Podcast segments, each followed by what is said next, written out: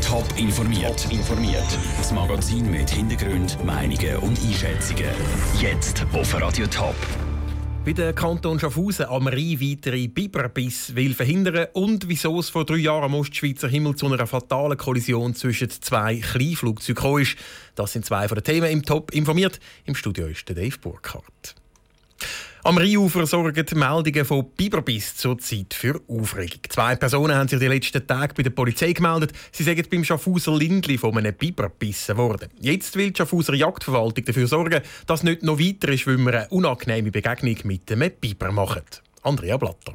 Eigentlich tönt es gut. Bei diesen heißen Temperaturen ein erfrischendes Bad im Rhein.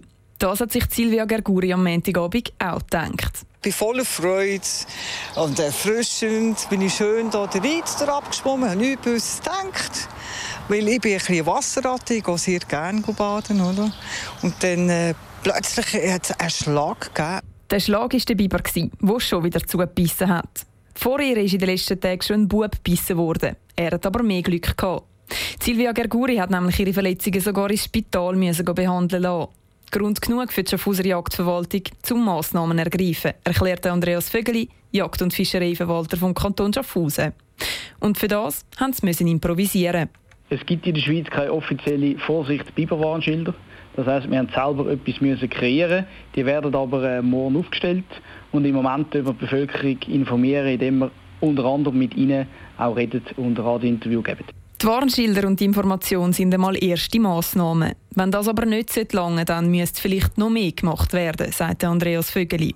Da steht selbstverständlich auch der Einsatz von Leibigfallen und vielleicht eine Dislokation zur Diskussion. Wir müssen aber zuerst einmal feststellen, ob es ein Einzeltier ist oder vielleicht doch eine Biberfamilie mit Nachwuchs.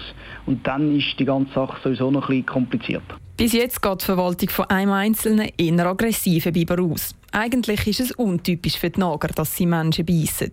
Der Beitrag von Andrea Blatter. Die Jagdverwaltung ruft die Bevölkerung dazu auf, im Moment nicht beim Lindli auf der Höhe der Bushaltestelle Rheinbühl zu baden. Einen ausführlichen Beitrag zu den Schaffhauser Biberbiss gibt es ab der 6 auch stündlich wiederholt in den News auf Teletop. Es ist der Horror für alle Piloten. Zwei Kleinflugzeuge fliegen ineinander rein. So passiert vor drei Jahren über Weil.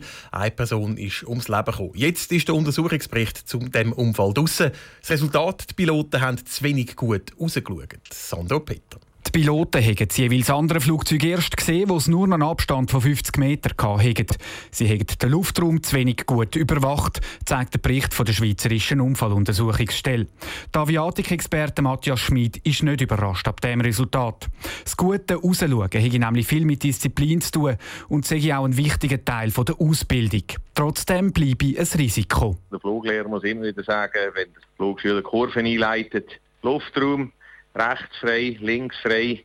Und das wird auch ganz gut gemacht. Das ist ganz sicher ein zentrales Thema. Also die Ausbildung selber trägt dem schon Rechnung. Aber man sieht auch mit gut ausschauen, vielleicht nicht immer alles. Die Ablenkung im Flugzeug sei nämlich gross, betonte Matthias Schmid. Der komplizierte Luftraum sei für die Piloten eine grosse Herausforderung. Dass der ständig auf irgendeine Art mit einer normalen Karte geht es bald nicht mehr. muss schauen mit iPad und mit GPS, die an Bord sind und so, dass er am richtigen Ort fliegt, dass er nicht in eine falsche Zone fliegt. Das braucht unglaublich viel Kapazität und Aufmerksamkeit. Das fehlt dann alles zum Rausschauen. Ein Restrisiko könne da nicht verhindert werden. Automatische Kollisionswarngeräte haben die Flüger nicht gehabt. Die sind neu und haben im Moment vor allem die Linienflüger. Die Geräte sind nicht wirklich verfügbar und alle Elemente davon sind dann in jedem kleinen Flugzeug vorhanden.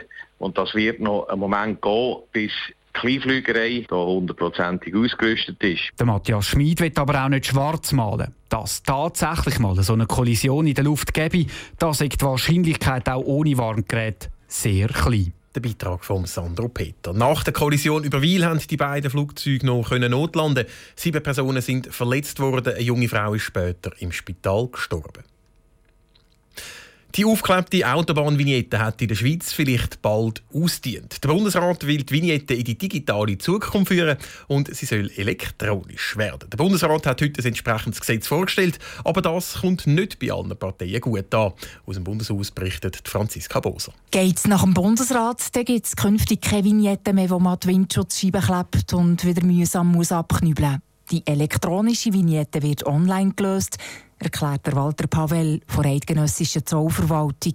Für den Fahrer bedeutet das, er muss sich einfach einmal online registrieren und unabhängig vom Fahrzeug ist er dann erfasst im System. Nicht nur das Kaufen von der Vignetten wird einfacher, es soll auch leichter werden, die Fahrerinnen und Fahrer zu verwischen, die nicht zahlt für das Fahren auf der Autobahn. Früher konnte man kontrollieren und schauen, ob jemand eine Vignette hat bei der Einfahrt an der Grenze in die Schweiz und im Inland, einfach anlässlich von anderen Kontrollen, der Polizei zum Beispiel. Und neu ist dann einfach so, dass die Kontrolle videobasiert wird. Und die Autofahrer, die nicht registriert sind, bekommen automatisch einen Bus. Bei den Verkehrspolitikerinnen und Politikern im Bundeshaus ist die Meinung über die neue Vignette geteilt.